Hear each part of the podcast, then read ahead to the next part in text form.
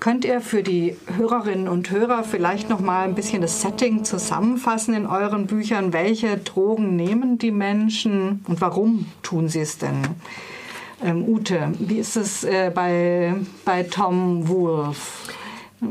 Ja, also die Mary Pranksters, die bevorzugen wohl Marihuana mhm. und LSD. und das also auf gar keinen Fall zur Leistungssteigerung. ähm, sondern das sind ja so typische Aussteigerdrogen. Und die Mary Pranksters ging es darum, äh, ja, viel, mit viel Fantasie ihr Leben ganz bunt zu gestalten. Also es ging äh, hauptsächlich darum, einfach den Geist von so Zwängen und Normen zu befreien.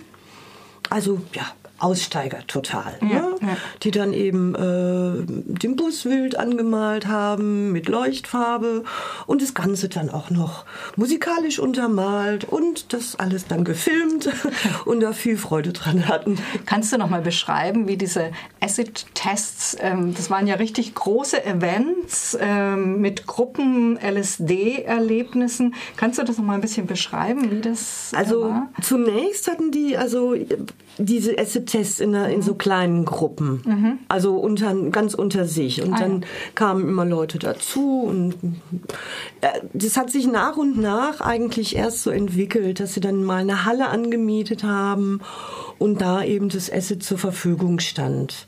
Sie haben das in so äh, Getränk, in so ein Getränk reingemixt und jeder konnte sich bedienen und äh, dann haben sie dazu die ganze Zeit wilde Musik gemacht. Grateful Dead mit den Beispiel. Grateful Dead zusammen und haben das dann aber wiederum die ganze Zeit auch gefilmt und alte Filme wiederum an die Wand geschmissen. Stroboskop wurde äh, ganz neu entdeckt bei denen und äh, es ging einfach drum, die Leute in so einen bestimmten mentalen Gleichklang zu bringen während der Partys. Und wussten die Leute, dass sie äh, LSD nehmen? Die meisten wohl ja.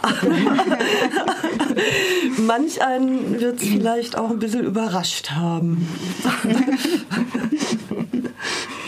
Okay, aber du bist der Überzeugung, Bewusstseinserweiterung, war das mit Motiv oder Erweiterung der Wahrnehmung? Ja, auf ja. alle Fälle. Das war ja zu der Zeit das, was äh, angesagt war, einfach mhm. in der Szene. Also das, die Ketten des Bewusstseins auch einfach zu sprengen und die, die Norm zu mhm. sprengen. Mhm. mhm.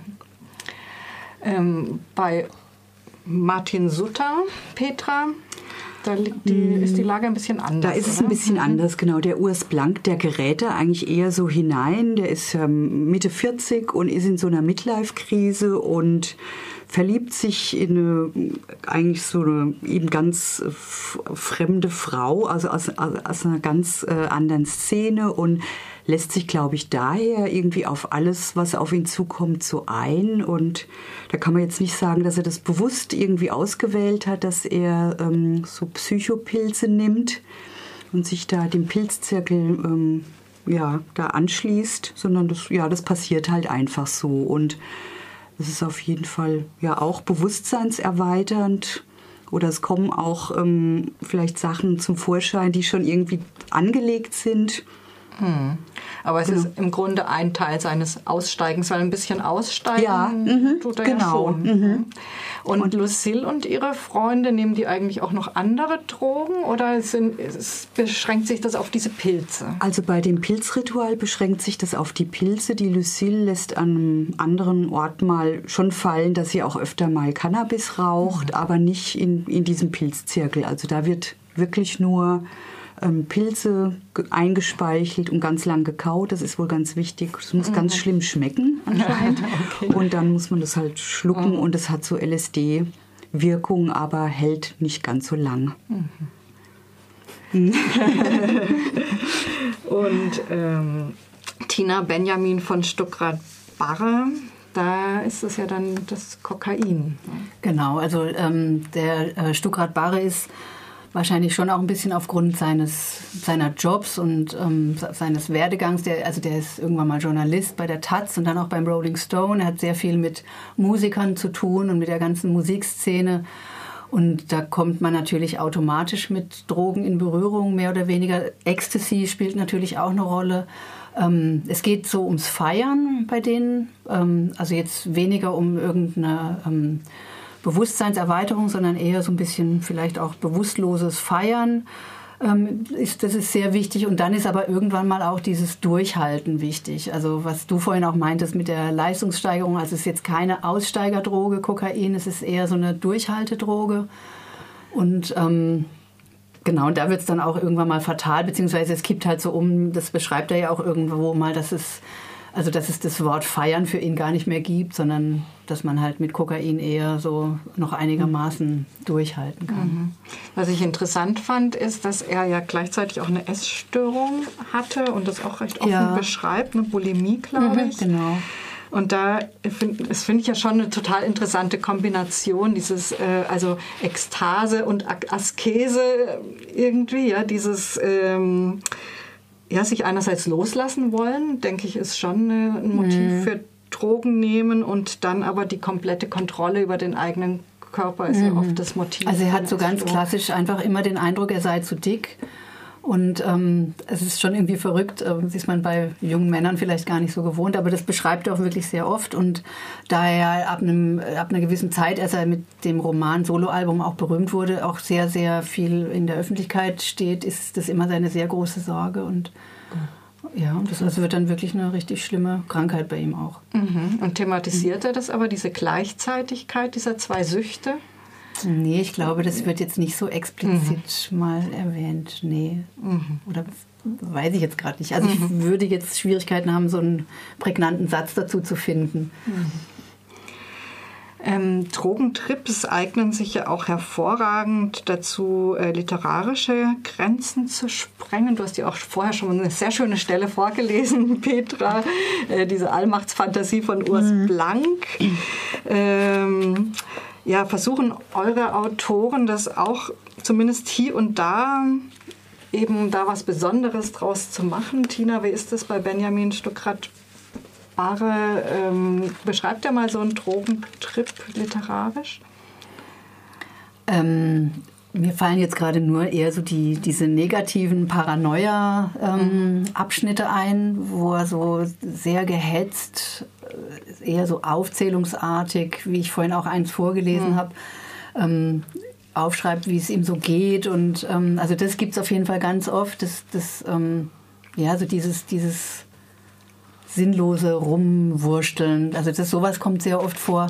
Ähm, rein von der Optik her ist es auch bei, also wahnsinnig oft, dass, ähm, dass äh, Worte groß geschrieben sind, die dann so eine, wie so eine Signalwirkung haben und nochmal so verstärkt werden. Und dann gibt es aber auch irgendwann mal, ähm, das finde ich jetzt leider auf Anhieb nicht, also ich kann es jetzt nicht zitieren, aber es gibt so eine fast schon romantische Szene, da war er eine Zeit lang ähm, clean und wird dann quasi, da lebt er in Zürich ähm, und wird von einer Frau verführt, wieder Drogen zu nehmen. Und das ist so eine, das ist so eine wahnsinnig schöne romantische Szene eigentlich, wo so, sie fahren mit dem Auto rum und, und er ist so ein bisschen in die verliebt und und dann nehmen sie ähm, am Ufer vom Zürichsee, ähm, schmeißen sie dann so eine Ecstasy-Pille und es, hat, es ist so ein wahnsinniges Versprechen, mhm. wie die Nacht, ähm, die liegt vor ihnen und es ist alles möglich und und es ist aber im Prinzip, also man weiß es ganz genau, das ist halt wieder der Anfang vom Ende und ähm, das ist schon mhm. sehr schön auch. Also und da kann man das dann auch so ein bisschen verstehen, wie was Drogen eben für eine für eine für ein Versprechen sein können. Mhm. Mhm. Ähm, Petra, wie ist es bei Martin Sutter, gibt es da noch eine kleine Kostprobe mm, vielleicht? Ja, ich kann noch kurz was vorlesen. Mhm. Also er hat jetzt so stilistisch oder so dann kein äh, nichts verändert. Das fand mhm. ich eigentlich ein bisschen schade. Mhm. Ich denke, das hätte man ja auch mal so ausspielen können. Aber ähm, ich lese jetzt einfach mal was vor. Genau. Lucille konnte nicht mehr vor Lachen. Urs war völlig verwandelt. Was der mit seiner Schellentrommel aufführte. Sie hatte nicht gewusst, dass ein Mensch so wenig Rhythmus besitzen konnte. Er hüpfte im Tippi umher und traf keinen einzigen Takt aber er hielt sich offenbar für einen Rhythmusgenie. Er korrigierte die anderen, die nicht gleich falsch trommelten wie er. Er hielt ihnen seine Schellentrommel vor die Nase und klopfte, bis auch sie aus dem Takt gefallen waren. Der Bauch tat ihr weh vor Lachen.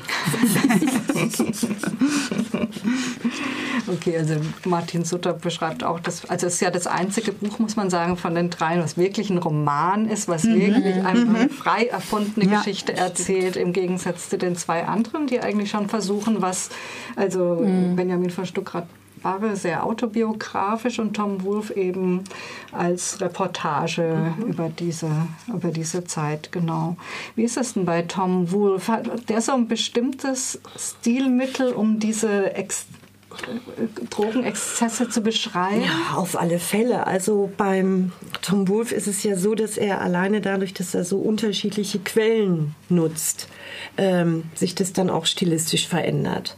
Also ähm, wenn er, wenn er also ähm, über den Lebensweg von Ken Kesey zum Beispiel schreibt, dann liest sich das wie ein recht nüchterner Bericht. Mhm. Und in dem Moment, in dem er auf die Partys eingeht und auf die Drogenerfahrungen, stützt er sich wohl auch sehr auf die Tonbandaufzeichnung und die Filmaufnahmen. Mhm. Und dementsprechend bekommt das dann ja so einen staccato-artigen Stil. Also da gibt's eben den normalen Satzbau, Subjekt, Prädikat, Objekt eben auch nicht mehr. Und es werden eben auch bestimmte Worte groß geschrieben oder aus einem einfachen Juhu wird dann ein Juhu. Und dementsprechend muss man es auch irgendwie lesen. Also es, es, sind ja nur noch so Wort- und Gedankenfetzen, die einem da so aufs Papier geknallt werden. Ja. Ähm, bisschen anstrengend. Aber auch interessant. diese, diese Videodokumente kann man übrigens jetzt auch ganz viel auf YouTube mhm. mittlerweile. Mhm. Sind die öffentlich, kann man überall äh, angucken. Ist mal ganz interessant, wenn man Mary Pranksters googelt oder sowas. Mhm. Kommt sowas. Wie würdest du denn insgesamt diese ähm, Erzählhaltung von Tom Wolfe äh, beschreiben? Weil das ist ja schon was Besonderes. Wenn ich dich richtig verstanden habe, war er da gar nicht dabei, oder? Also er hat äh, die Mary Pranksters kennengelernt zu der Zeit, ähm, als äh, Ken Kesey aus Mexiko zurückgekommen war mhm. und irgendwo in Untersuchungshaft saß. Mhm. Ähm, und er wollte eben nur was ganz Kurzes über Kesey schreiben über den berühmten Autor, der da jetzt irgendwie mit wegen Drogenschwierigkeiten hat und kam dann mit dem Mary Pranksters eben immer weiter ins Gespräch. Und das hat ihn eben sehr fasziniert. Aber er schreibt natürlich aus der äh, journalistischen Distanz heraus. Also er selbst hat nie mit Drogen experimentiert und war so der Typ, der immer in, ganz geschniegelt in so einem weißen Anzug mit Krawatte bei den Hippies da aufgetaucht ist.